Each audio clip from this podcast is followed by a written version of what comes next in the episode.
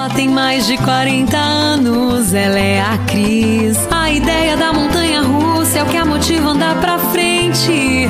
E numa dessas criou um podcast diferente. Ela adora criar. E na pandemia lançou o podcast Tenho Tanto Pra Falar.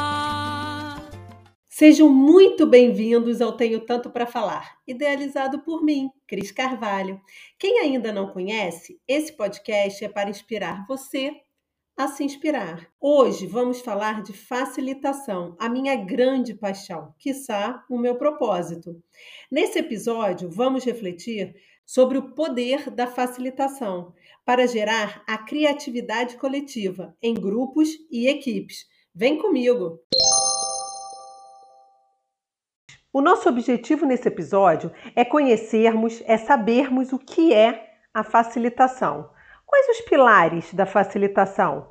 Para que serve? Facilitação é uma palavra e um conceito que tem aparecido muito nos ambientes corporativos e educacionais como uma nova forma de engajar e liderar pessoas, promovendo aprendizados ou tomadas de decisão mais eficientes. A base da facilitação é criar um ambiente de confiança para que todos possam se expressar e que colaborativamente possam criar suas próprias respostas e soluções. O facilitador, por sua vez, deve organizar e criar atividades que emanem a inteligência criativa do grupo, fazendo perguntas e praticando uma escuta ativa e empática para com o grupo. Para contextualizar a necessidade e a importância da facilitação, gostaria de começar falando do livro Comece pelo Porquê, de Simon Sinek. Neste livro, Simon apresenta o Golden Circle, ou Círculo de Ouro, para explicar por que algumas organizações ou alguns líderes se diferem de outros. Vale lembrar que estamos no mundo globalizado e conectado, ou seja, todos têm acesso ao mesmo mercado, às mesmas informações, à mesma tecnologia e à mesma publicidade. Ainda assim, vemos organizações e líderes se diferenciarem, como por exemplo Apple, Netflix, Disney, entre outros. A grande diferença, segundo Simon, é que 90% das pessoas ou das organizações sabem o que fazem e como fazem. Portanto, Pouquíssimas são aquelas que sabem o porquê fazem. O porquê da nossa organização existir. Qual o nosso propósito? Qual a nossa crença ou valores? Qual a nossa causa? É aí que está a grande diferença. As pessoas não se engajam pelo que nós fazemos, e sim pelo porquê o fazemos.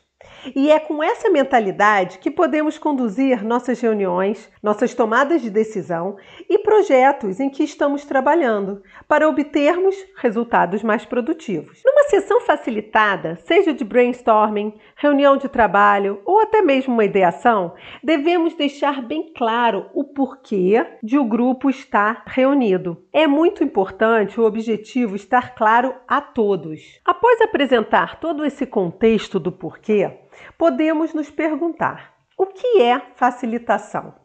A facilitação é uma forma de conduzir grupos, projetos, reuniões que abram espaço à criatividade, à colaboração e à inovação. E quais são os pilares da facilitação? Eu listei aqui os cinco pilares que considero mais importantes numa facilitação. Primeiro, objetivo claro do problema a ser resolvido. Devemos iniciar nossa reunião sabendo exatamente onde queremos chegar. Segundo, equipe multidisciplinar.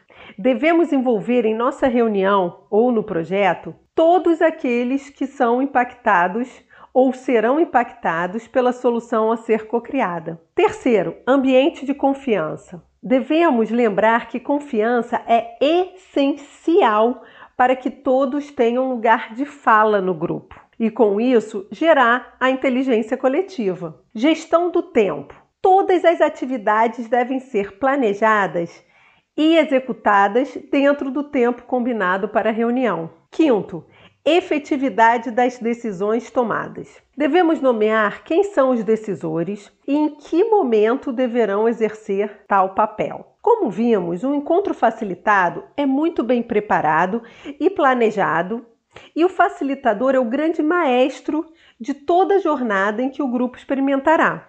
Para além da arquitetura da reunião facilitada, o facilitador tem como premissa básica manter o foco firme no objetivo a ser alcançado e confiar nesse processo e confiar que todos os participantes chegarão na melhor solução possível ao problema anteriormente identificado.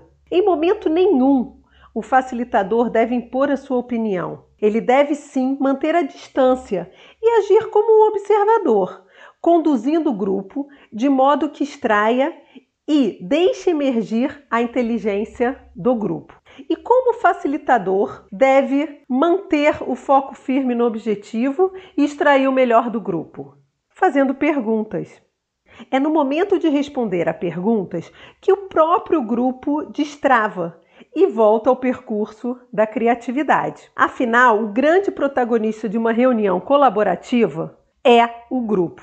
Até agora entendemos o que é facilitação e podemos então refletir em que momentos podemos aplicar a facilitação. Primeiro, a facilitação pode ser empregada em uma reunião, sempre que o problema a ser resolvido envolva mais de uma pessoa, ou seja, deva ser resolvido de maneira colaborativa. Segundo, Quanto mais se pretender chegar a uma solução inovadora, diferente do que já foi feito, mais valiosa será a reunião facilitada.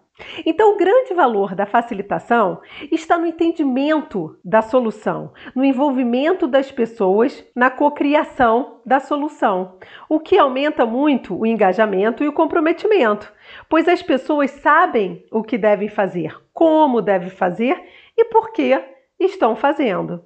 Segundo Paulo Nunes de Abreu, no livro Arquitetar a Colaboração, a facilitação serve para emergir uma visão inspiradora para atingir o objetivo desenhado pelo grupo, abrindo espaço para a participação genuína de todos os envolvidos. Numa reunião facilitada, o grupo também assume a responsabilidade pelas tarefas que lhes foram atribuídas e se melhor organiza para chegar às melhores soluções possíveis. O facilitador tem o papel de desenhar os métodos, as atividades e as técnicas de intervenção que lhes permite exercer uma liderança grupal sem impor suas opiniões acerca do conteúdo.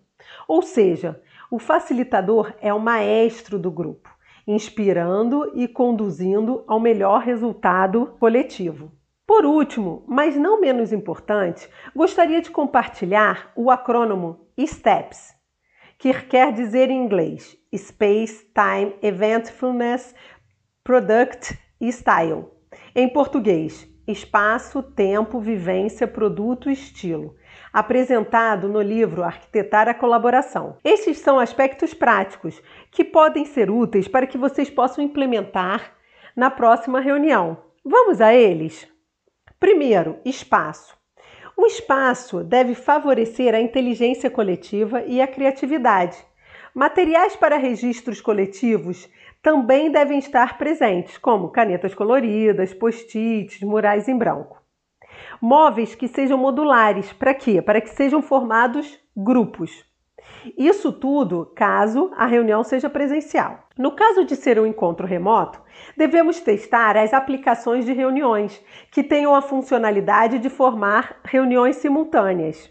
E também software de trabalho coletivo, que podemos ter murais, post-its e que todos possam executar as tarefas ao mesmo tempo. Segundo é o tempo. O tempo deve ser controlado para que possamos assegurar que ele seja eficiente para as atividades e para as tomadas de decisão. A quebra do ritmo de criação, como também discussões longas demais e desfocadas do objetivo, prejudicam e diminuem o engajamento do grupo. Vale ressaltar que a explicação das tarefas também devem compor a estratégia e o planejamento do tempo. Vivência Nesse caso, são as atividades e a cadência de toda a experiência da reunião facilitada. Os momentos de quebra-gelo, os momentos de discussões profundas, hora da celebração e até a quantidade e qualidade do lanche para cuidarmos da energia e do engajamento do grupo. Quarto é o produto. O que é o produto? É a definição exata do que será entregue no final da facilitação. Seja um relatório, uma campanha de marketing em PowerPoint, um brand book ou até um sketch de aplicação. Seja qual for o produto final, devemos detalhar exatamente o que sairá dessa reunião. O último é o estilo. Aqui cabe o estilo de facilitação que será adotado. Pode ser intervencionista em forma de perguntas ou mesmo seja mais visual. Outros métodos de facilitação são mais centrados nos processos, na estrutura ou nas pessoas. Ao longo de sua evolução enquanto facilitador, essas diversas formas de facilitar vão se moldando ao seu estilo pessoal. Acredito que nesse episódio conseguimos dar os passos básicos para entendermos a importância e a eficácia de uma reunião facilitada. Finalizo aqui com uma frase de Simon Sinek. Existem apenas duas maneiras de influenciar o comportamento humano. Você pode manipular ou inspirar. Para saber mais sobre todo o conteúdo que refletimos, minha sugestão é buscar o TED de Simon Sinek intitulado como os grandes líderes inspiram a ação, e o livro de Paulo Nunes de Abreu, Arquitetar a Colaboração, Facilitar Grupos e Liderar pela Facilitação. E aí, curtiu o episódio? Espero que tenha se inspirado para utilizar a facilitação na sua próxima reunião ou no seu próximo encontro de trabalho. Deixa aí nos comentários o que, que você achou. Beijinhos e até o próximo episódio. Ela tem mais de 40 anos, ela é a Cris. A ideia da montanha russa é o que a motiva andar pra frente. E numa dessas criou um podcast diferente.